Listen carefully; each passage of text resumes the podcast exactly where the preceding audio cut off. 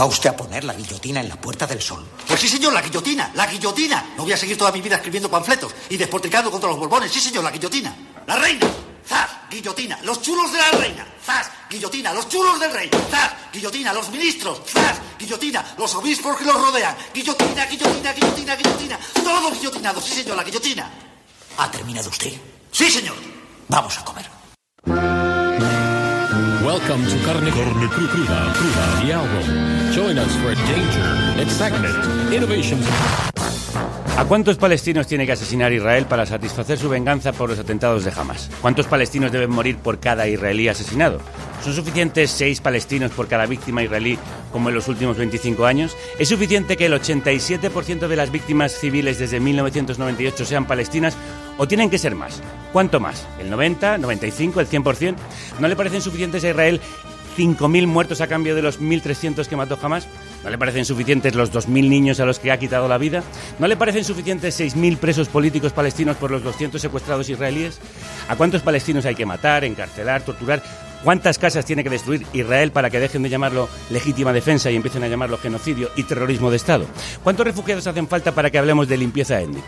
¿No bastan 6 millones? ¿No basta con matar a niños hospitalizados cortando el suministro? ¿No basta con bombardear 19 hospitales? ¿No basta con atacar ambulancias, escuelas y refugios? A eso también le llamamos derecho a defenderse. Pero si el genocidio de Israel es derecho a defenderse, ¿qué es entonces el ataque de Hamas después de medio siglo de ocupación y apartheid en Palestina? ¿Por qué llamamos agredido al invasor? ¿Por qué Putin es un autócrata ultranacionalista que invade un país ilegalmente y Netanyahu no? ¿Hasta cuándo los medios van a seguir exculpando a Israel? ¿Hasta cuándo van a exculpar que censure a periodistas? ¿Cuántos periodistas palestinos deben morir? ¿17 en 17 días les parece normal? ¿Cuántos muertos palestinos vale una vida israelí? ¿Cuántos tienen que morir para que en Israel, en Occidente, nos sintamos seguros? ¿Cuántos muertos palestinos vale nuestra vida?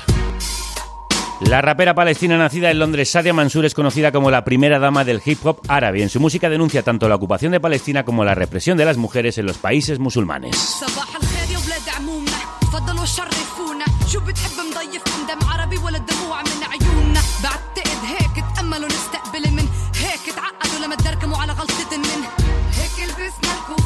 البيضة والسودا صاروا كلاب الزمان يلبسوها كموضة.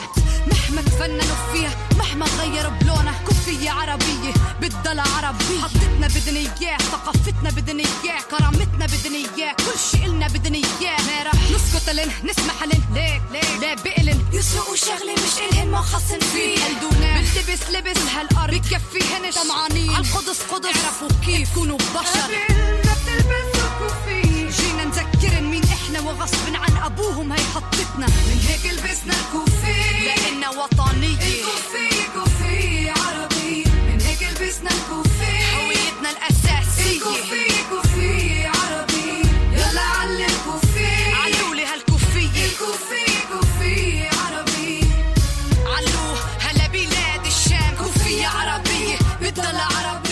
Al cufille arabille. La cufilla es árabe, canta Sadia Mansur en esta reivindicación del pañuelo tradicional palestino, con la que empezamos un programa en el que analizamos hasta dónde llega la onda expansiva de las bombas de Israel.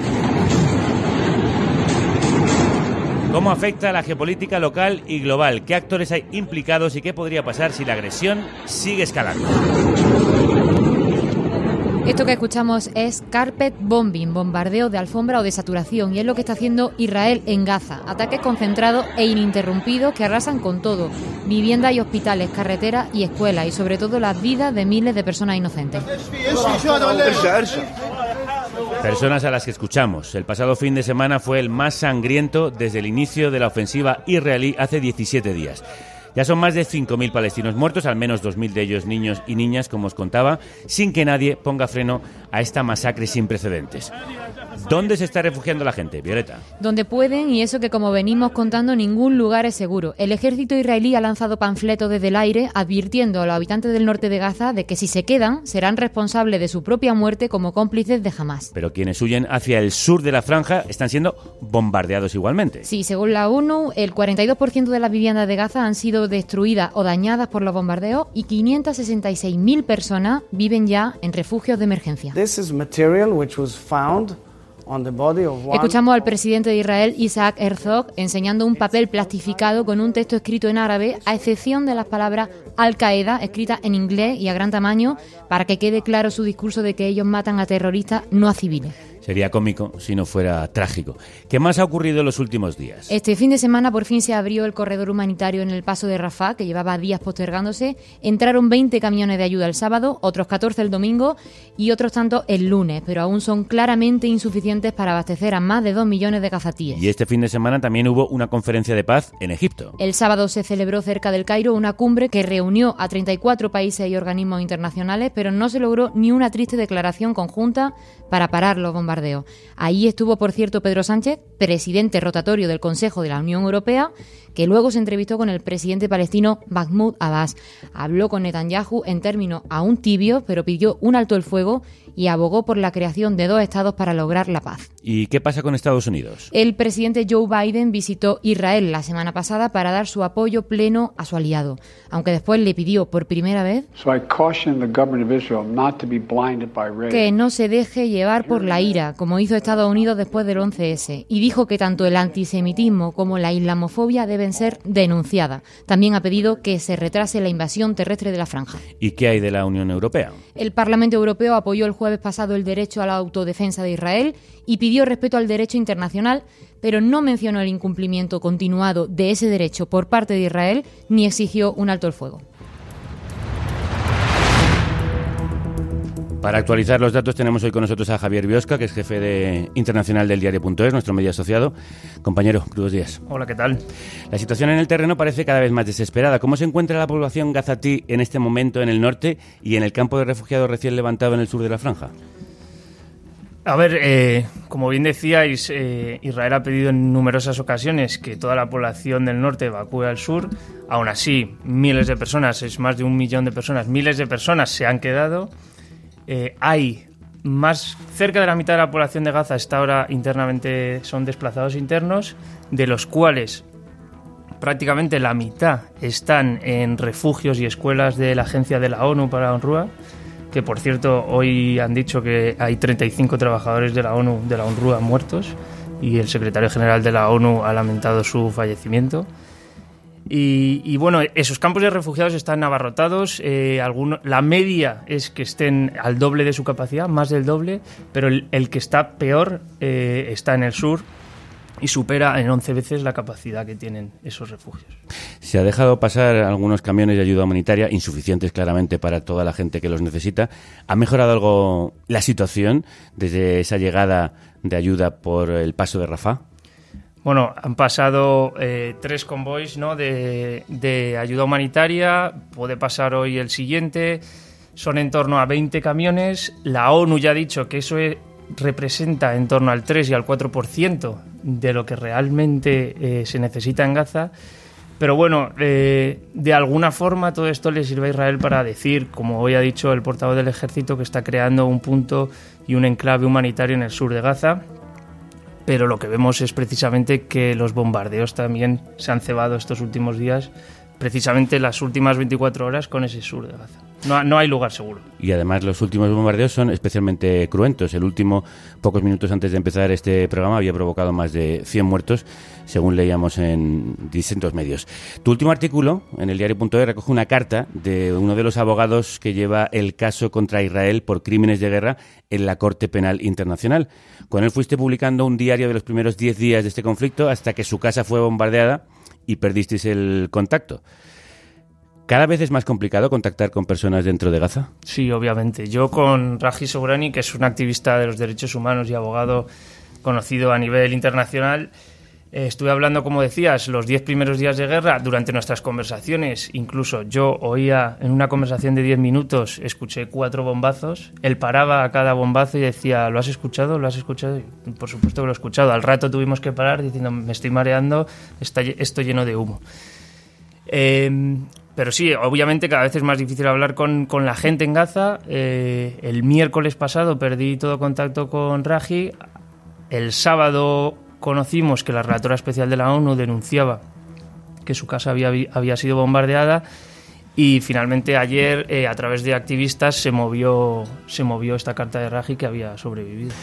De milagro, dice él, además, en esa carta. ¿Y qué posibilidades hay de juzgar a Israel por crímenes de guerra? Bueno, eso ya. Hoy precisamente estaba preparando una pieza intentando hablar con la Corte Penal Internacional, preguntando un poco por qué en un año de investigación eh, en los crímenes cometidos en Ucrania se emitió una orden de arresto internacional contra Putin por el traslado forzoso de población de una potencia eh, ocupada a la ocupante y por qué mm, no se ha avanzado en la investigación en el tema de Israel cuando los asentamientos, ya ha dicho la Corte Internacional de Justicia, que es un traspaso de, de, población de la potencia ocupante a la ocupada para cambiar la demografía de ese territorio, pero aún así no, no se ha avanzado en esa, eh, en esa investigación, a pesar de que mm, es el mismo artículo del, del, cuarto convenio de Ginebra al que se está violando. Lo dicen hasta historiadores israelíes, lo que se está cometiendo en Gaza es un genocidio. Se han gastado miles de millones de dólares en separarnos, canta el grupo de rap palestino israelí DAM en su tema Miliardat.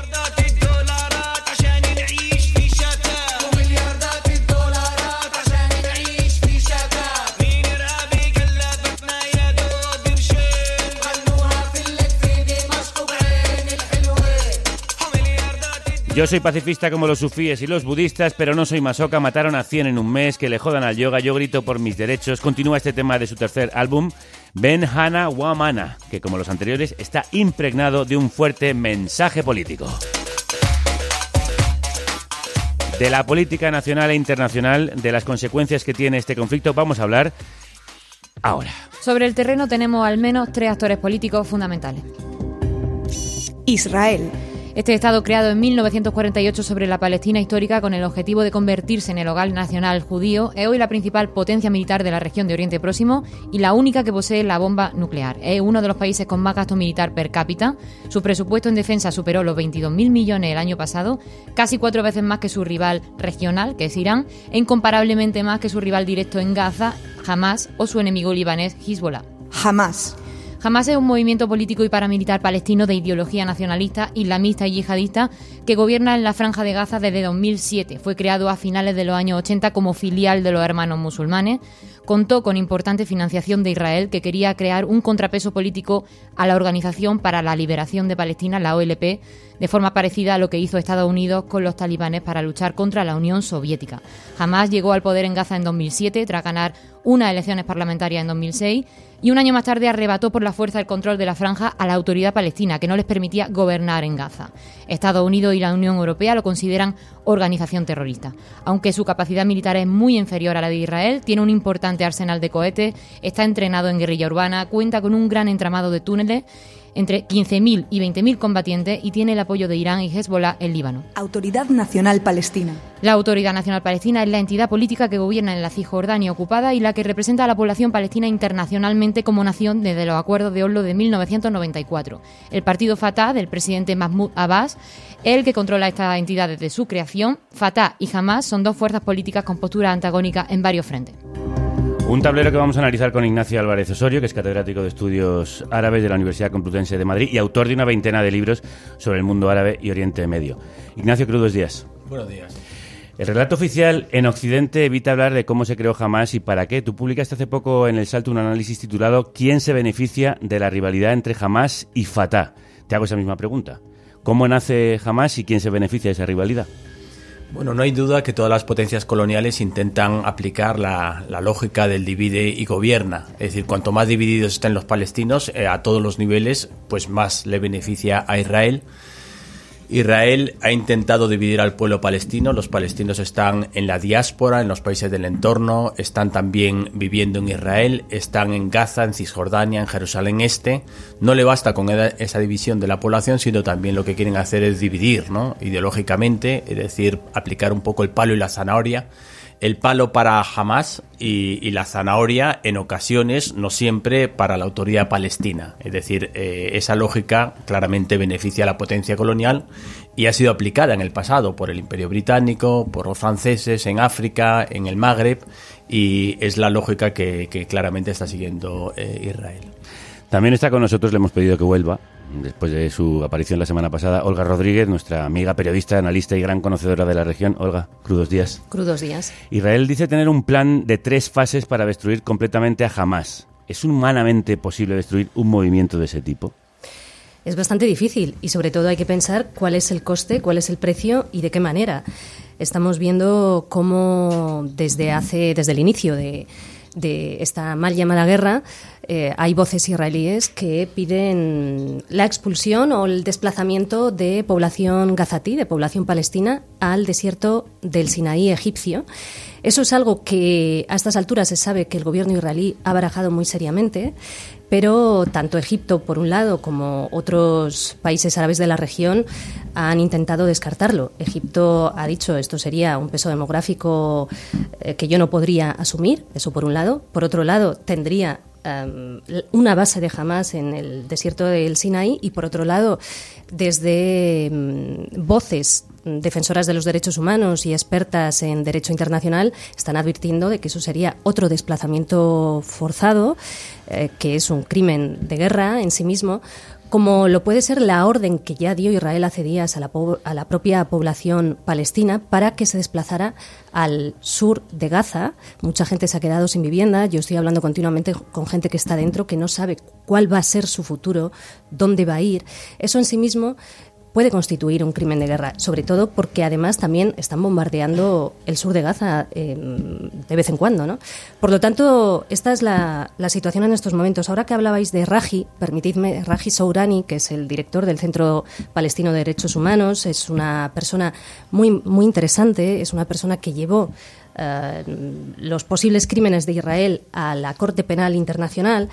Yo ayer eh, leía um, un texto que ha escrito Reed Brody, que es un abogado especializado en derecho internacional, que impulsó casos, por ejemplo, como el caso Pinochet, o que llevó a juicio al exdictador de, de Chad, y decía, conozco a Raji desde hace unos 35 años. Recuerdo estar sentado con él en La Haya, cuando miró a los ojos a la fiscal de la Corte Penal Internacional y le suplicó que dijera a los palestinos que podían confiar en el derecho internacional, que no necesitaban recurrir a la violencia.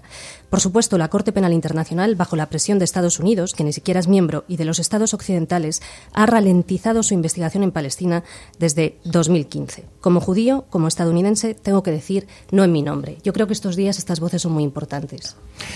Algo que está ocurriendo es, lo leía y lo escuchaba yo en las últimas horas, es que en Cisjordania, donde Fatah es el grupo mayoritario, la Autoridad Nacional Palestina, muchos jóvenes están empezando a alistarse en Hamas y están pidiendo, de hecho, mm, entrar en la guerrilla. ¿Qué consecuencias puede tener toda esta situación para la población tanto en Gaza como en Cisjordania, Ignacio? Bueno, yo creo que esto nos demuestra que es muy difícil acabar con Hamas. Es decir, eh, el propósito del gobierno Netanyahu es eh, entrar en Gaza para acabar con Hamas. Lo mismo se nos dijo exactamente en el año 2008, en el 2012, en el 2014, en el 2018, 2021. Hamas no solo ha desaparecido, sino que probablemente sea más fuerte que en el pasado.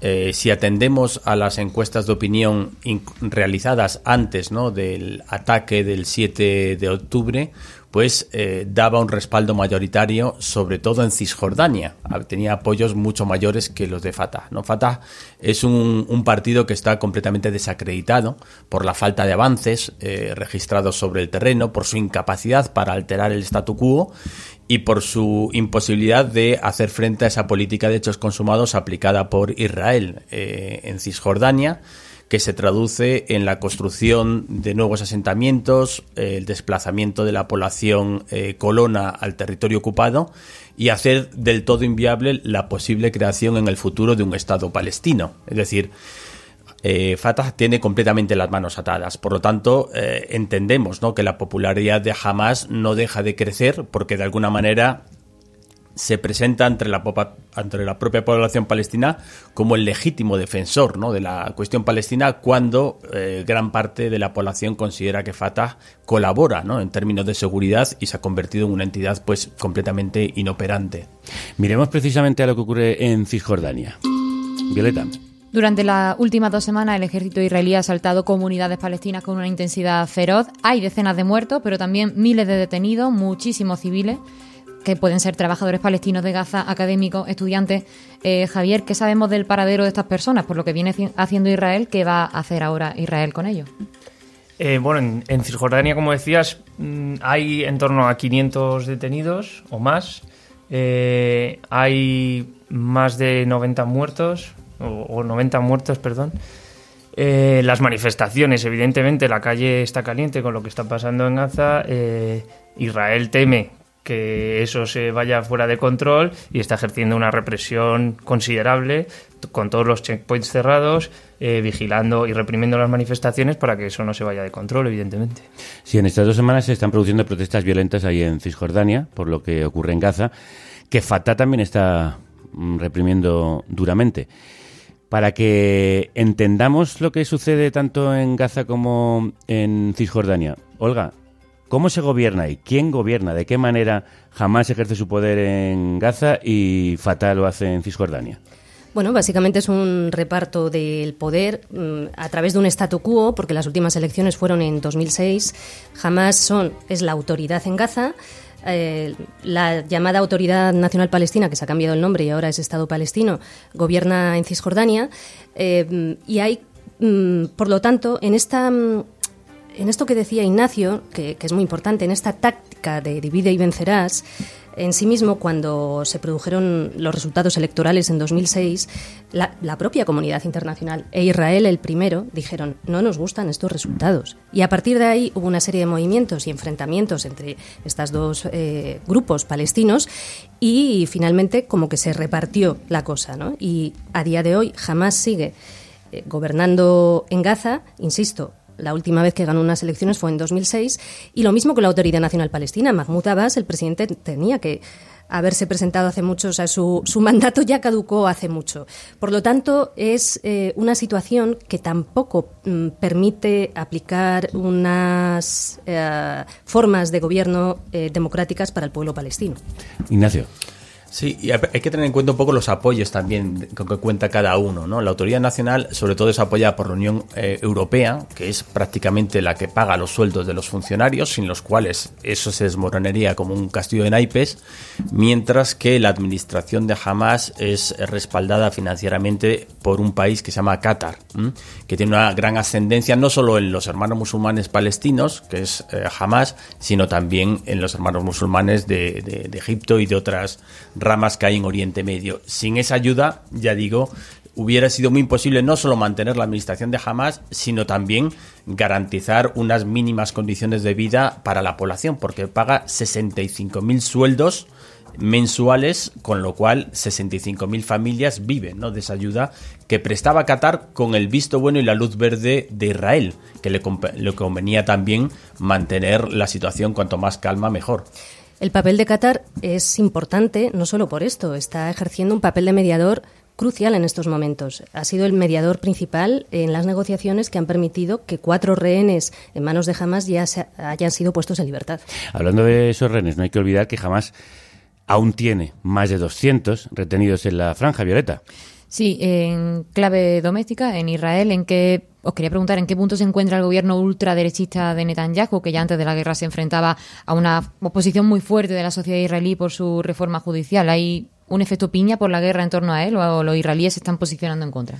Bueno, según las últimas informaciones, empieza a haber divisiones en, las autoridades israelíes entre los que apoyan una intervención terrestre ya o los que abogan por eh, esperar un poco más, incluido Estados Unidos, que parece ser que está presionando a, Israel para que no comience la invasión terrestre, para seguir negociando, como decía Olga, eh, la liberación de rehenes.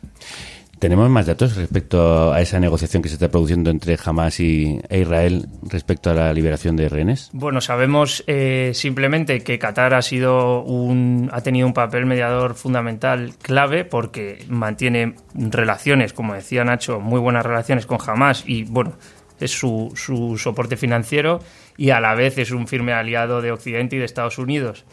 Ninguno de las dos partes confía en Hamas, pero jamás confía en Qatar. O sea, los dos confían en Qatar.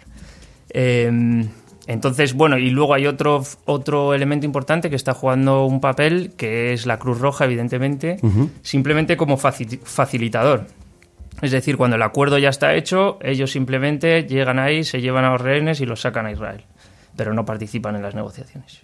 Bueno, pues abramos ya el foco como venís haciendo en vuestras intervenciones, sabemos que este conflicto rebasa el ámbito local y desde el inicio involucra al menos a otros dos importantes actores regionales. Irán.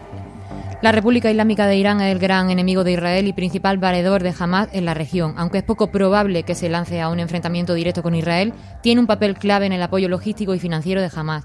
Cuenta con un programa de misiles de grandes capacidades, una potente industria de drones y amplia experiencia en el terreno tras su participación en conflictos como los de Siria o Irak. Sin olvidar que desde que el gobierno de Donald Trump se retirara del pacto nuclear con Irán, Teherán ha acelerado sus actividades de enriquecimiento de uranio y podrá tener capacidad para fabricar este tipo de armamento en muy poco tiempo. El partido milicia chií libanés Hezbollah es un poderoso movimiento político y militar con estrechos vínculos con Irán. Se le considera el hermano mayor de Hamas y actualmente es el que más cerca está de entrar en confrontación directa con Israel. Dispone de un gran arsenal de misiles, cohetes, drones y gracias a su participación en la guerra siria en el bando de Bashar al-Assad ha ganado gran experiencia de combate. Aunque ha perdido mucho hombre en el conflicto sirio, podría tener un ejército de entre 25.000 y 50.000 combatientes. Este fin de semana ha aumentado el intercambio de ataques entre Israel y Hezbollah. ¿Creéis probable una escalada real del conflicto de la frontera norte de Israel, Olga?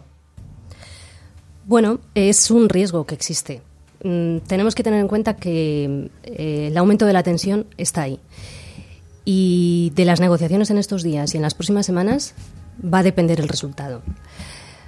Por un lado, mm, se está hablando de la entrada por tierra del ejército israelí, que ya ha hecho alguna incursión, y no se descarta que cuando lo haga, Hezbollah aproveche para intensificar los ataques en el norte. Y esto probablemente es algo que está barajando el ejército israelí en estos momentos. Por otro lado, está habiendo en los últimos días mm, negociaciones entre actores de la región y también internacionales precisamente para intentar evitar esa escalada. Mm, tenemos que tener en cuenta cuál es el contexto en estos momentos. Uh, Egipto y Jordania están más distanciados ahora que antes de Israel. Hay muchas manifestaciones en todos los países árabes de la región. Israel está diciendo a Egipto y está diciendo a los palestinos, les ha dicho, lo ha propuesto, como decía antes, que se vayan al Sinaí. Esto ha provocado muchísima indignación, no solo en los mandatarios egipcios, sino en toda la región. Y Jordania puede temer algo similar con respecto a los palestinos de Cisjordania en un futuro. Estados Unidos ha enviado buques mm, y sistemas aéreos defensivos. China también ha enviado fuerza naval a la región. Y la gran pregunta que se están haciendo tanto los medios de comunicación israelíes como también la comunidad internacional occidental en estos momentos, algunos actores de ella, es Netanyahu, ¿cuál es la prioridad? ¿La seguridad de Israel? ¿El futuro de Israel? ¿O su propia supervivencia como político? Y esto es clave. Ignacio. Bueno, yo creo que la, es sin duda la pregunta del millón, es decir, si, si Líbano va a, estra, va a entrar eh, en esa batalla que se está librando y, y si Hezbollah va, va, a golpear el territorio israelí. Hay pros y contras. Hay que tener en cuenta primero que Hezbollah no es única y exclusivamente una correa de transmisión del régimen iraní, es decir, tiene su propia agenda local, su propia agenda eh, libanesa un segundo elemento muy importante, en mi opinión, es que Líbano está en la mayor crisis eh, económica que ha sufrido en el último siglo. Está en una parálisis brutal, con unas tasas de pobreza cerca del 70% de la población. Eh, con un sistema eh, político eh, que está prácticamente en ban bancarrota, una crisis institucional que impide incluso que se haya nombrado presidente. La República Libanesa no tiene presidente de hace varios meses porque hay una polarización creciente en la escena política y, bueno, eh, la situación política, la situación económica, la situación social, pues no ayudan sin duda a que se abra un nuevo frente porque tendría un elevadísimo coste en términos políticos y de imagen para Hezbollah dentro de la población libanesa sin duda, pagaría un elevadísimo precio Líbano. Eh, ya así lo ha dicho tanto el ministro de Defensa israelí como el primer ministro Netanyahu, que en el caso de que ataquen, la doctrina Dahiye, que es la que se aplicó en el año 2006 para, 2006 para destruir eh, el feudo de Hezbollah en el sur de Beirut, se quedaría corta. No quedó piedra sobre piedra de ese, barrio y probablemente iría, aplicarían esa misma doctrina al conjunto del territorio y a donde están las principales bases de, de Hezbollah, que son en el sur, en la BK y en el sur de Beirut. Para hacernos una idea, en línea de lo que decía Nacho, es que el ministro de Defensa israelí dijo antes de que estallase este conflicto que si en algún momento Hezbollah decidía entrar en guerra con Israel, Israel iba a devolver a Líbano a la edad de piedra. Piedra sobre piedra, no quedó como decía Nacho. Ha habido hace unos días eh, conversaciones entre Irán y Arabia Saudí, que aquí no ha trascendido mucho, pero esto es importante. Las hubo en 2019 y las ha habido ahora otra vez y se ha interpretado en la región como una voluntad de que no haya una escalada. ¿Y esa escalada podría llegar a Irán? que se ha dicho que es quien está detrás tanto de la preparación como de parte de la munición que se utilizó en los atentados de Hamas? Bueno, es que hay que tener en cuenta que Irán es el principal baluarte del denominado eje de resistencia en el que está Hezbollah, está Hamas, está la yihad islámica y están todos sus proxies regionales, tanto en Irak como en Yemen y otros países de la, de la región como Siria es eh, sin duda eh, pues el, gran actor regional que planta cara a la hegemonía israelí y a todo ese proceso de normalización de relaciones que ha habido con muchos de los países del Golfo, Bahrein, Emiratos y al cual se podría sumar Arabia Saudí. Precisamente una de las eh, razones que podrían explicar el por qué jamás ha atacado en este momento es precisamente para torpedear un acuerdo, porque Irán, sin duda alguna, era el que más tenía que perder. Pero no olvidemos también que Irán atraviesa sus propias dificultades a nivel interna. Es un régimen con una legitimidad muy erosionada, muy impopular. Hay que tener en cuenta que prácticamente dos terceras partes de los iraníes tienen menos de 25 años, una población muy joven. Y acaba de haber una revolución en contra del régimen. Acaba de haber muchas movilizaciones con Mahsa Amini el año pasado, el asesinato de esa mujer kurda ¿no? por llevar mal el velo y ha tenido que hacer frente incluso a eh, el levantamiento en muchos de los bastiones y, lo que consideraba él que era su base social, ¿no? que son los barrios más populares, donde suele ser muy generoso en la repartición ¿no? de ayudas, ¿no? porque es un estado rentista, eh, poseedor de, de, grandes riquezas petrolíferas. ¿no? Entonces, tampoco Irán, yo creo que está demasiado interesado en elevar el tono, porque esto también podría tener consecuencias muy dramáticas para, para el propio régimen. Claro, ¿cuál sería también el riesgo no solo del propio régimen, sino para la estabilidad de la zona y de Oriente Medio y Oriente Próximo que Irán pudiese entrar en conflicto con Israel. No, bueno, sería un paso, un paso hacia el abismo.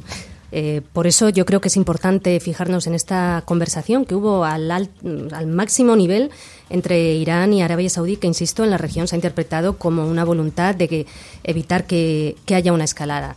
Eh, la tensión ahora es máxima en la región. A mí me preocupa también eh, cómo, cómo, está mm, el mar Mediterráneo, ¿no? Porque mientras en los países árabes estas manifestaciones eh, em, apuntan al derecho del pueblo palestino a tener un Estado, a poder vivir en libertad, Aquí hay como una incomprensión cada vez mayor. Esta mañana, cuando venía aquí hacia el estudio, escuchaba a Alexandria Ocasio Cortés diciendo en un vídeo, a ver, eh, somos algunos diputados los que hemos propuesto un alto el fuego y esto parece que enfada a la gente, no podemos enfadarnos.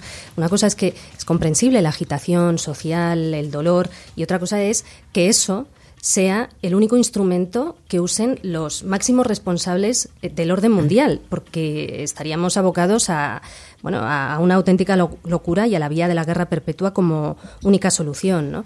Ahora estamos viendo, eh, por, por, terminar, eh, que esos acuerdos de, entre Israel y Arabia Saudí que mencionaba Ignacio en estos momentos, a causa de estos ataques atroces de Hamas contra la población israelí, están totalmente congelados. Esos acuerdos implicaban que Estados Unidos había prometido ayuda militar y ayuda tecnológica a Arabia Saudí, también probablemente con la voluntad de aumentar su posibilidad de cierto poder nuclear en vista de la propia escalada eh, llevada a cabo por Irán en los últimos años. Este es el tablero en estos momentos y, es un tablero que, vuelvo a decir, de los próximos días y de las próximas semanas dependerá el resultado. Y quería añadir a este taller una pieza, Ignacio. Sí, pero yo creo que es muy interesante que tanto eh, eh, en Europa como en Estados Unidos estamos viendo un divorcio muy grande entre lo que es la sociedad y los gobiernos.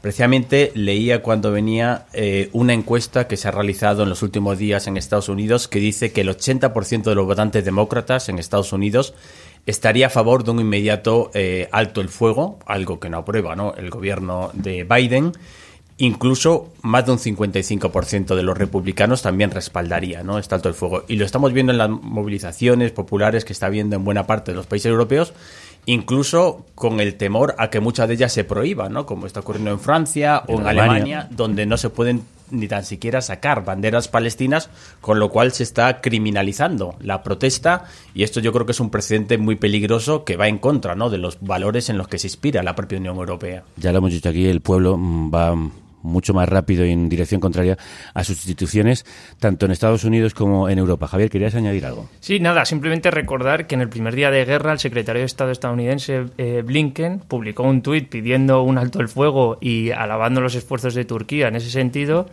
que horas después borró porque el discurso oficial ahora es no queremos un alto al fuego porque eso beneficia jamás. Y De hecho- parte de la Unión Europea apoya ese discurso, incluido Sí. Alemania. Y, y eso, eso es clave, eso es terrible. O sea, se está impidiendo un alto el fuego, es decir, luz verde a que continúe la masacre en la que estamos viendo que mueren cientos de civiles palestinos. Miles. Eh, miles, bueno, me refiero a cientos diarios, pero bueno, llevamos más de 5.000, eh, casi 2.000 son menores. Esto está ocurriendo ante la mirada del mundo. Quedará para la historia los aplausos, los apoyos, los silencios y la normalización de la masacre. Y que no hubo, como escribiste en el diario.es, ninguna opción para la paz. Primero fuimos un programa de radio. Después, un podcast. Pod- podcast. Pero siempre seguimos emitiendo en directo. Desde entonces somos un podcast y un programa de radio. Luego nos independizamos de las emisoras. Nos convertimos en una república independiente. El primer programa de radio del país financiado, por, sus oyentes. oyentes. Así que formamos una comunidad. Una familia. Y también hicimos programas en teatros. Nos convertimos en espectáculo. Y después en festival de música. Y en editores de un libro y un disco. Y en productora de pod- pod- podcast. Y en programa itinerante. Pero aún nos faltaba algo. Nos faltaba tener nuestro propio espacio, nuestro propio estudio. Ser un lugar de encuentro y un sitio donde grabar. Ser no solo, no solo un programa. Ser una emisora. Y lo hemos conseguido contigo, con, contigo. Gracias a ti. Porque tú no eres un oyente más. Tú eres oyente de la República Independiente de la Radio. Y nosotros no somos un programa más. Somos carne cruda, mucho más que un programa de radio.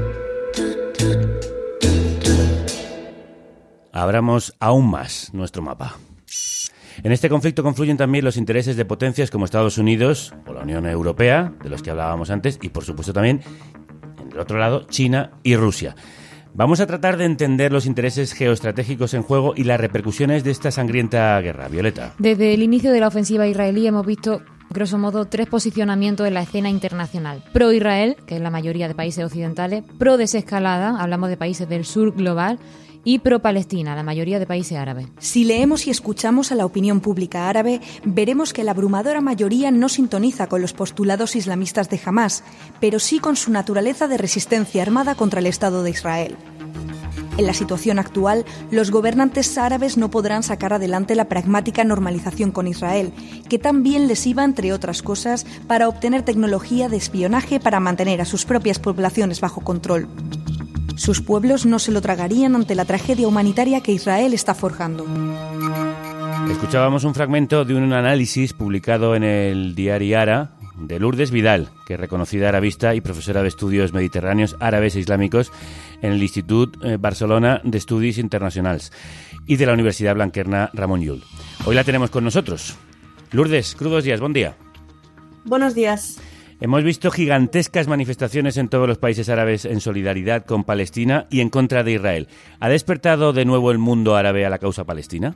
Es realmente lo que sucedió el viernes pasado es algo, es algo eh, muy, muy, muy significativo y, nos ha pasado relativamente por alto, ¿no? Que es que en muchos ha habido manifestaciones masivas en sitios donde no se permiten hacer manifestaciones de forma normal, ¿no? Es decir, que los regímenes árabes, en su mayoría eh, muy autoritarios, se dan cuenta de que necesitan facilitar a sus poblaciones ciertas válvulas de escape. Y estas válvulas de escape son estas manifestaciones que a priori no se dirigen contra ellos, sino a favor de la causa palestina, que es algo, como comentábamos antes, muy transversal. ¿no? Todo el mundo está a favor de la causa, sean de derecha, de izquierdas, islamistas, secularistas. ¿no? Entonces, estas manifestaciones empiezan ¿no? reuniendo a la gente en la calle, sacando a la gente de la calle en favor del, de, los palestinos, y en algunos países, como por ejemplo en Egipto, terminan coreando los eslóganes eh, del clásicos de la primavera árabe, ¿no? Las llamadas primaveras árabes en 2011, ¿no? Pan, libertad y justicia social, ¿no? Y eso es como, eh, es como mm, un aviso, ¿no? A navegantes eh, dirigiendo el mundo árabe.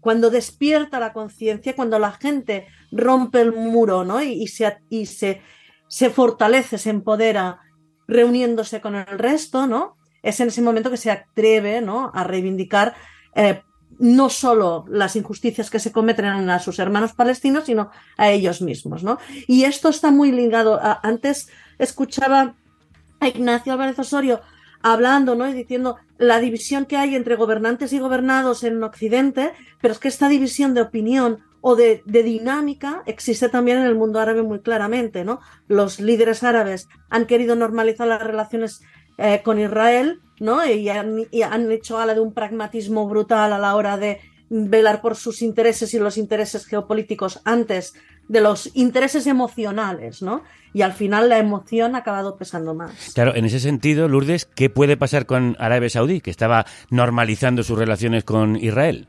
Arabia Saudí ahora mismo, uh, por ejemplo, el último discurso de Mohammed bin Salman, del príncipe heredero, fue un discurso tibio, es decir, ni muy contra Israel, como, como seguramente eh, parte de la opinión pública hubiera esperado, pero tampoco eh, tan crítico, ¿no? Es decir, un poco entre medias, ¿no? Dejando un poco la puerta abierta a todo el mundo, de no nos gusta, no lo aceptamos, mm, queremos ayuda humanitaria, llamando un poco, utilizando los, los mínimos comunes denominadores que todo el mundo pide, ¿no? Pausa o tregua o alto fuego, ¿no? Ayuda humanitaria, ¿no? La solución, pero sin ir a fondo. De hecho, la cuestión es que Arabia Saudí había sido el artífice del plan de paz eh, de 2002, que consistía en paz a cambio de territorios. Y eso hacía que la solución implicara no solo a los palestinos, sino también al resto de países árabes. Al romper esta dinámica, ofreciendo ya una normalización bilateral con Israel, lo que hacía era aislar absolutamente a los palestinos en su situación. ¿no? Eh, esto ahora mismo parece muy difícil de seguir adelante cuando eh, vemos lo que está sucediendo. Entonces, Arabia Saudí va a tener bastante más difícil esta normalización de lo que hasta ahora Uh, tenía previsto. Claro, de hecho, esa dicen que era uno de los objetivos de los atentados de Hamas, frenar esos acuerdos entre Israel y Arabia Saudí. Tú decías recientemente que Occidente somos vistos como parte del problema y no de la solución en este conflicto. ¿A qué te referías? Sí, yo creo que sí. Partiendo de la base de que Gran Bretaña fue quien creó el Estado de Israel eh, con la declaración Balfour y hizo todo lo posible por eh, perseguir al movimiento nacionalista palestino y, y, crear las bases sobre las que después se dirigiría el Estado de Israel, eh, la Unión Europea ha tenido una posición tambaleante, entre otras cosas también porque no habla con una sola voz, somos 27 países y, el ridículo inmenso que ha hecho la, presidenta de la Comisión. Eh, Ursula von der Leyen, eh, a pesar de que haya sido de alguna manera desdecida por, el responsable de política exterior y de seguridad común, pues eh, demuestra que dentro de la Unión Europea no hay una sola voz, no hay una sola política y que incluso muchos de los países, que además son países con mucho peso específico, respaldan claramente los postulados de los sectores más duros del gobierno israelí. Y ahí tenemos países como Alemania, como Francia, que anteriormente, sobre todo Francia, tiene una posición muy pro-palestina, pero en el curso de los últimos años, de las últimas dos décadas, pues se ha ido alejando, ¿no? Entonces, eh, esto coloca a la Unión Europea en una situación, yo creo que muy delicada, porque por los propios árabes y por los propios palestinos es visto, ¿no? Como eh, un bloque conjunto con Estados Unidos de apoyo sin fisuras a, a, las tesis, insisto, más duras del gobierno israelí. No estamos hablando de un gobierno israelí, gobernado por el Partido Laurista, por el campo de la paz, eh, por los eh, denominados palomas, sino estamos hablando de un gobierno israelí que es el más extremista de toda la historia y dirigido por grandes halcones. Por lo menos ahora tanto Estados Unidos y la Unión Europea se atreven a añadir una pequeña coletilla a la expresión del derecho a defenderse, que es dentro del derecho internacional humanitario, que antes no pronunciaban. Le preguntamos también a Lourdes por lo mismo que comentábamos con Ignacio y con Javier, porque ella escribía en el mismo artículo que mencionábamos antes que el sur global no se callará ante las incoherencias de un norte dominante que ha desvirtuado el Rules Based Order, el orden internacional basado en la aplicación del derecho para manejarlo según su conveniencia. ¿Occidente ha quedado definitivamente descalificado como adalid de los derechos humanos en el mundo, Lourdes? La última reunión en la que de, de Naciones Unidas, en la que del Consejo de Seguridad, en la que Brasil presentó ¿no? La, la, iniciativa para ya no fue rebajando ¿no? a instancias de Gran Bretaña y de Estados Unidos fue reba, rebajando la terminología. No se hablaba de alto el fuego, no se hablaba de tregua, se hablaba de pausas humanitarias, simplemente pausas humanitarias para proporcionar ayuda a la población civil. Esto al final fue rechazado. Vemos Brasil, ¿no? Este país que es tan emblemático del sur global, ¿no? Con una iniciativa utilizando el derecho internacional. Ni aún así, ¿no? Esto puede tirar adelante, es ya la demostración clarísima de que este sur global no va a tener ninguna expectativa, ¿no? De, de que este occidente dominante y poderoso no se rija a las normas, sino que se toma las normas según su conveniencia. De hecho, es esto, ¿no? Durante toda la guerra de Ucrania hemos estado oyendo esto del rules-based order, ¿no? Un orden basado en el derecho, ¿no? En, en, la norma, ¿no? Y ahora, por ejemplo, vemos como el, como el Kremlin está diciendo que el nuevo orden mundial ya no va a estar eh, dando vueltas alrededor de Estados Unidos como ellos pensaban, ¿no? Es decir, se está hablando de un nuevo orden en el cual este norte ya no será el protagonista. Y esto lo vemos también pues con las declaraciones de países como Sudáfrica, ¿no? Cuando Sudáfrica se ha posicionado absolutamente del lado de la cuestión palestina denunciando la apartheid, ¿no? Lo vemos como estos países no se han significado y tienen cierta capacidad de influencia y no se dejan arrastrar, ¿no? Entonces se crea una fractura, una fractura norte-sur muy importante. Y esta que se une a esta fractura, se solapa esta fractura entre gobernantes y gobernados, ¿no? ¿Qué es lo que hacen los gobernantes y qué es lo que quieren, lo que piden los gobernados? De hecho, ese sur global también se acerca en algunas posiciones al eje contrario a Occidente. Y sobre él quiero preguntaros, ¿cuál está siendo la postura de Rusia y China en este conflicto y de qué manera esta guerra aumenta la división de bloques geopolíticos, Estados Unidos, Israel, Unión Europea, Kiev, versus Rusia, China, Irán, Turquía, Olga? Bueno, evidentemente, como el orden internacional está en juego en estos momentos, la pérdida de credibilidad continuada de la llamada comunidad internacional occidental desde el inicio de la guerra contra el terror impulsada por Estados Unidos en 2001 hasta hoy ha ido mermando esa credibilidad notablemente. Y eso explica algunos de los juegos en las relaciones internacionales, del cambio de alianzas que ha habido en los últimos años. La postura de, Rusia es diferente siempre a la de China. China trata de jugar eh, una especie de eh, representación en nombre de la diplomacia, de la negociación, del diálogo, eh, pero evidentemente son aliados y comparten muchos intereses comunes. Hay una cuestión interesante de fondo en todo esto cuando ahora os oía hablar y es que mm, Estados Unidos, que de alguna manera se quiso erigir como el actor clave que iba a impulsar ese proceso de paz que nunca llega y que está absolutamente congelado, en realidad se olvidó de ese proceso de paz porque eligió olvidarse de ese proceso de paz pensando que tenía controlado la cuestión.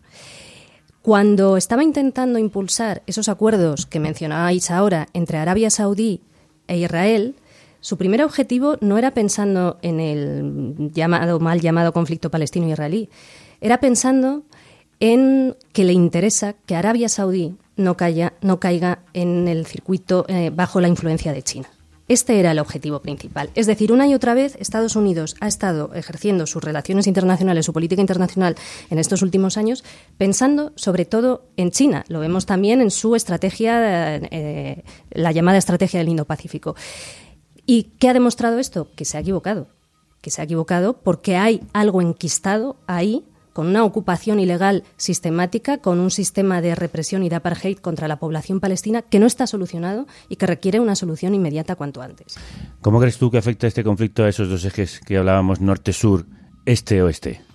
Yo creo que el mundo está cambiando a, a marchas forzadas y hay actores que antes tenían una posición periférica, eh, que no tenían prácticamente voz en el conflicto palestino-israelí, que en el futuro inmediato, no digo en el, en, el, largo plazo, sino más bien en el corto medio plazo, van a asumir un gran protagonismo. ¿no? Tenemos eh, dos actores clave, Rusia, eh, que en los últimos 20 años, desde la llegada de Putin al poder, ha vuelto Oriente Medio después de la Guerra Fría, con una política eh, muy desideologizada, ¿no? es decir, muy multidireccional, tender puentes hacia todos los países, no solo los que fueron aliados de la Unión Soviética en los años 80, sino también los países más ricos en términos energéticos. Eh, ahí está la OPEP Plus, ¿no? Para coordinar la, los, los, precios del barril de crudo, ¿no? Y esa colaboración tan intensa que hay hoy en día entre Rusia y Arabia Saudí para mantenerlos por encima de los 80, 90 dólares.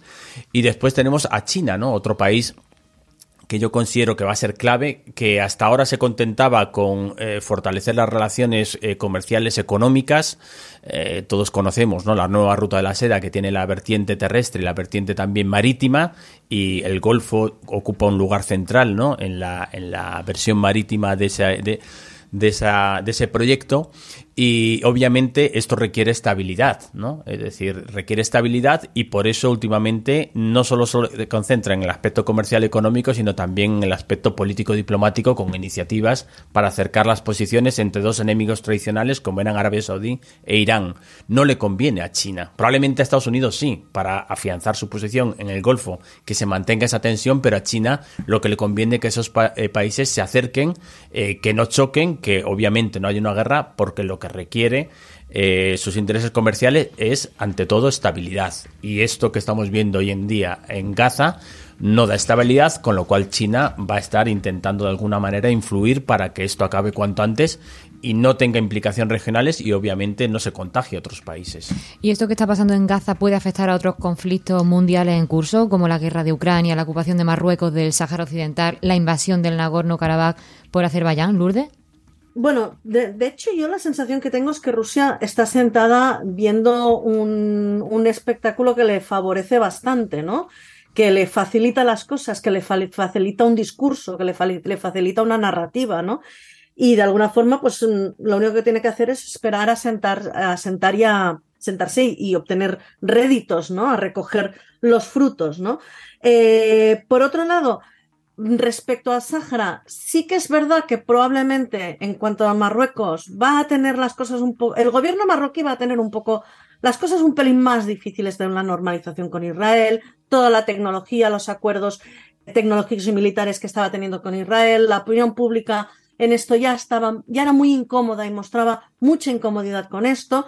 Entonces, bueno, veremos si esto sacuda alguna cosa, ¿no? Eh, yo creo que, por ejemplo, lo que estamos viendo por parte de Turquía, ¿no? Es curioso porque sí que eh, está claro que la reacción de Turquía está, está siguiendo básicamente un interés, una agenda muy interna propia, ¿no? Eh, que es ¿no? preservar su, situación, ¿no? no manifestarse demasiado al lado de Hamas, incluso ha invitado a los líderes de Hamas a irse del país, con lo cual es un poco decir, aquí también me dejaréis hacer mis cositas que tengo que hacer yo con, con el Kurdistán sirio y no me vais a poner problemas y cada uno se ocupa de sus propios patios traseros, ¿no? Eh, entonces, sí que es verdad que por un lado mm, puede haber ciertos actores que no puedan seguir con la política que tenían hasta ahora tan directamente y yo también creo que a nivel de explosión regional, este eje de resistencia iraní eh, sí que es fuerte, pero a la vez tiene un patio muy, muy estropeado, ¿no? países en conflicto con unas debilidades endémicas y entonces yo creo que todo apuntará y evidentemente los regímenes árabes, Egipto, Jordania, estos ni, ni, ni en broma van a intentar ni pretender ni plantearse entrar en un conflicto regional. Entonces ahora todo lo que va, todo el esfuerzo va a ser a intentar calmar los ánimos, dar pequeñas concesiones para que esto no suceda. Hay cierta preocupación en los circuitos diplomáticos de la comunidad eh, occidental porque el doble rasero aplicado en las relaciones internacionales es evidente con esto. Es decir, vamos a ayudar a Ucrania porque es víctima de una ocupación ilegal por parte de Rusia y, sin embargo, aquí es absolutamente lo contrario. Estamos con la potencia ocupante. Entonces, la preocupación es, ¿es sostenible a largo plazo esta unanimidad que tenemos o va a generar esto divisiones? De hecho, no, es tan paradójico como pudiera parecer que Zelensky, el presidente ucraniano, esté apoyando a un país invasor. En este caso, porque, como nos contaba bien Lourdes, Rusia se está viendo fortalecida en su papel durante el conflicto palestino. ¿De qué manera puede afectar lo que sucede en Gaza a la guerra en Ucrania, Javier? Bueno, ya lo ha dicho, eh, lo han dicho varios oficiales estadounidenses y es que la, una respuesta israelí desmesurada o como está siendo beneficia o los enemigos de Israel y de Estados Unidos se están frotando las manos porque Israel, porque Estados Unidos, perdón, es incapaz de, criticar la respuesta israelí. Entonces, eh, en esa medida va a afectar a, todos los conflictos, tanto en el discurso de Ucrania se va a ver fortalecido Rusia, como en el discurso de Sáhara, a todos los conflictos se van a ver afectados porque a medida que avance la masacre, más difícil es eh, de sostener ese discurso de, de, Occidente. Vamos, después de hablar de este doble rasero, de esta hipocresía tan evidente, con las conclusiones. jamás toma la iniciativa en un marco de desesperación geopolítica radical, cuando el gobierno ultraderechista de Netanyahu emprende políticas de recolonización de Cisjordania que apuntan a una posible anexión territorial, cuando Arabia Saudí está a punto de establecer relaciones diplomáticas con Israel, cuando la radicalización de las políticas sionistas no se ha traducido en un distanciamiento por parte de Estados Unidos y de la Unión Europea, jamás decide emprender una acción inesperada y espectacular en la que los muertos fungen como mensajes simbólicos y psicológicos, al margen de una opinión pública internacional de la que ningún palestino espera ya nada. Al iluminar repentinamente la vulnerabilidad de ese enemigo que se creía y al que todo el mundo creía omnipotente, jamás sacude de un modo terrible la desesperanza de los palestinos, que ven de pronto posible infligir una derrota militar a Israel, aunque sea provisional y contraproducente es lo que tiene la desesperanza. Esto escribía en el diario público nuestro colaborador y amigo Santiago Alba en un artículo titulado ¿Y después de condenar qué? Porque queremos cerrar volviendo a la situación en el terreno, más bien a las perspectivas de solución una vez las bombas dejen de atronar. ¿Coincidís, Ignacio, con lo que acabamos de escuchar?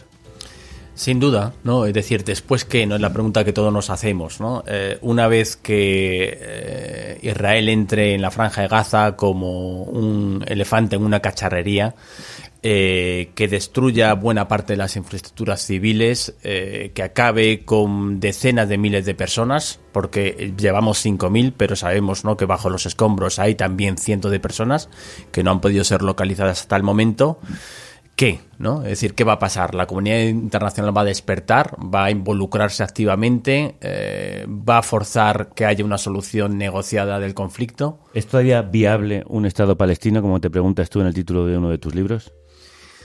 Pues yo creo que cada vez es más inviable, ¿no? Porque la continuidad territorial de Cisjordania se ha quedado completamente interrumpida. Hay ya más de 700.000 colonos eh, entre dos millones y medio de cisjordanos eh, y hoy por hoy ya hay muchas voces críticas. Hace poco tuvimos en la Universidad Complutense de Madrid al profesor Avi Sleim, que es uno de los nuevos historiadores israelíes, que decía que esa ya eh, solución es inviable y que hay que pensar ¿no? en un solo Estado binacional, ¿no? en que todos los eh, habitantes, independientemente de su etnia, de su raza, de su religión, eh, tengan los mismos derechos. Pero estos que están ahora mismo matándose unos a otros, ¿podrían convivir en un Estado binacional?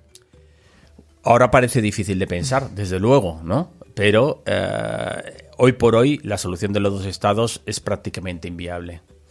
Hay otro obstáculo, que es eh, la idea de una buena parte del sionismo de un Estado judío con mayoría judía ¿Qué implica seguir apartando a los palestinos y no asumiéndolos como ciudadanos de pleno derecho con todos los derechos que, de los que goza la ciudadanía israelí? ¿no? Que ese es el, ese es el nudo gordiano y, el meollo de la cuestión. Entonces tendría que cambiar mucho, pero yo sigo pensando que esa tiene que ser la vía. Otro Israel es posible, como otra Sudáfrica fue posible. Claro, hay que aparcar el racismo, hay que aparcar el apartheid y hay que aparcar esa idea de la perpetuación de una ocupación ilegal y opresión de los palestinos.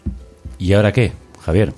Yo lo que me pregunto en cuanto a la guerra es si Israel de verdad tiene un plan en Gaza y qué va a pasar. O sea, dice que va a acabar con Hamas. Mm, después de Hamas, mientras haya ocupación habrá resistencia, se llamará Hamas o se llamará de cualquier otra forma. Entonces, eh, yo la pregunta que tengo es qué va a hacer Israel en Gaza. Mm, supongo que una nueva ocupación eh, de facto y terrestre en Gaza es imposible eh, acabar con Hamas eh, o la resistencia armada es imposible, Con lo cual, aparte de matar y arrasarlo, mm, no sé qué plan tiene en la cabeza.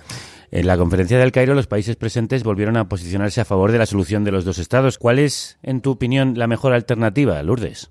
Mira, estamos en una encrucijada, ¿no? Yo creo que la mejor alternativa, por, en principio, pasa por permitir que aquellos que piensen la paz puedan hacerlo. Porque hace años, hace décadas, que los que pensaban la paz cada vez están más arrinconados, más asediados y más silenciados. Entonces, hay que repensar la paz. ¿Y cómo repensarla? Construir mediante iniciativas de convivencia y de paz y por otra parte empezar a pensar cuál es el cómo se soluciona la cuestión territorial ¿no? y aquí es verdad un dos estados ahora mismo parece una es, es, muy bonito retóricamente es lo que todo el mundo tiene comúnmente no acordado pero es inviable sobre el terreno hay que pensar nuevas fórmulas no y pensar en un estado binacional no implica trabajar mucho previamente para que este Estado binacional sea posible. ¿no? Y de entrada, pues intentar deshacer los, las soluciones excluyentes, ¿no? La idea de desde el Mediterráneo hasta el Jordán, un solo Estado uninacional, esto es, es imposible de realizar, igual como es imposible realizar, tal como está la situación sobre el terreno, unos dos estados, a no ser que llames estado a una especie de línea de metro que vayas construyendo con pequeñas paradas conectadas por un túnel, ¿no? Entonces, eh, quizás el derecho internacional va a forzar tanto, la política internacional va a forzar tanto como a inventarnos un nuevo modelo de Estado inviable, inexistente, impracticable, pero a día de hoy es una realidad imposible y por tanto hay que repensar la paz. Olga, ¿querías añadir algo más? Es que es muy significativo lo que decía Javier, eh, que en la comunidad internacional occidental se hable una y otra vez de dos estados cuando mm, en pasillos se tiene asumido que eso es inviable, ¿no? Y también creo que demuestra cuál ha sido la táctica de los últimos años, eh, dejar eh, la cuestión enquistada para que Israel pueda eh, mm, continuar con su política de hechos consumados, como podría ser ahora que se anexionara durante un tiempo indeterminado o no una parte del territorio de Gaza. Ante eso, yo el otro día entrevistaba para el diario.es a Luis Moreno Campos, fiscal jefe fundador de la Corte Penal Internacional, que mm, ponía encima de la mesa dos cuestiones interesantes. ¿no? Una, que la Corte Penal Internacional tiene capacidad para investigar posibles crímenes de guerra y de lesa humanidad por parte de Israel y que sería interesante que eso ocurriera. Y dos, mencionaba al general McChrystal que comandó la guerra en Afganistán, general estadounidense, que también dirigió comandos en Irak, que él ha concluido, después de muchísimos años de aplicar esa guerra contra el terror, es decir, violación sistemática de derechos humanos, bombardeo sobre población civil, cárceles secretas, torturas, etcétera, lo que él llama la matemática insurgente. Cuanto más violencia apliques sobre una población, más violencia generas. Y con esta reflexión termino, porque más allá de Palestina, ¿Qué consecuencias tiene esto también en nuestras sociedades? Estamos viendo cómo ya hay voluntad de recorte de derechos y libertades, con la justificación de más autoritarismo y de más belicismo. Es decir, esto nos afecta a todos y por eso mismo esas vías para la paz que, que mencionaban ahora los compañeros son más esenciales que nunca porque nos jugamos mucho, todos y todas. Por no hablar de la violencia que puede aparecer en nuestro propio territorio como consecuencia del la violencia ejercida contra esos países que creemos lejanos, pero que ahora están más cerca. Con esto terminamos. Ha sido muy interesante escucharos a todos, a todas. Olga Rodríguez, Javier Biosca, Lourdes Vidal, Ignacio Álvarez Osorio. Muchísimas gracias por acompañarnos hoy. Un placer. Gracias. Y a ti que nos escuchas, te recuerdo que te necesitamos para seguir haciendo programas especiales como este, con reflexión y con calma, y con los mejores analistas. طفي بردي يا بحور زملوني على صدري كفي روحي كفي روحي كفلوني يا حناطيني كفليني علم القاسي الحنو سند أنثى بألف رجال تبني بظهره سدود بينا عسود الدور تضوي سما نجوم لما تطغى براسي نفسي وتبدا تنهاشني الوحوش غيرك عنهن ما بيحوش فبخوفهم فيك Nos vamos de la mano del rapero sirio Bukolsum, exiliado por la guerra en su país, El videoclip de este tema, Samilú, Apóyame, se rodó en Jerusalén, producido por un palestino, Hussam Abu Diab, con la bailarina también palestina Mai Sarkawi. Y la canción es un himno a la fuerza de la mujer, pero también un llamamiento a la unidad ante la adversidad. ما علمونا ما علموا انه بلاها بترجعوا انقص كيان مو بس ضلع اللي زنب عن هواه قومي يا طوف على الروا علمي العطاش ترتوى عمروا في عمروا جيل واعطوا عمر للمروى ما بيخافوا الدم ولا بيهابوا الموت بس بيخافوا اللي بيحب يطلع له صوت خوف فيكي Si creéis que aportamos algo de luz en medio del caos informativo, de los bulos, la desinformación y el relato sesgado de los grandes medios de comunicación, por favor, apoyadnos, haceos productores del programa en carnecruda.es. Para que pueda seguir trabajando en mejor equipo de la radio formado por Kelu Robles, Paz Galeana, Celtia Tabeayo, Irene Valiente, Andrea Olea, Ángela Sepúlveda, Marta González, Álvaro Vega, Violeta Muñoz y quien nos habla, Javier Gallego.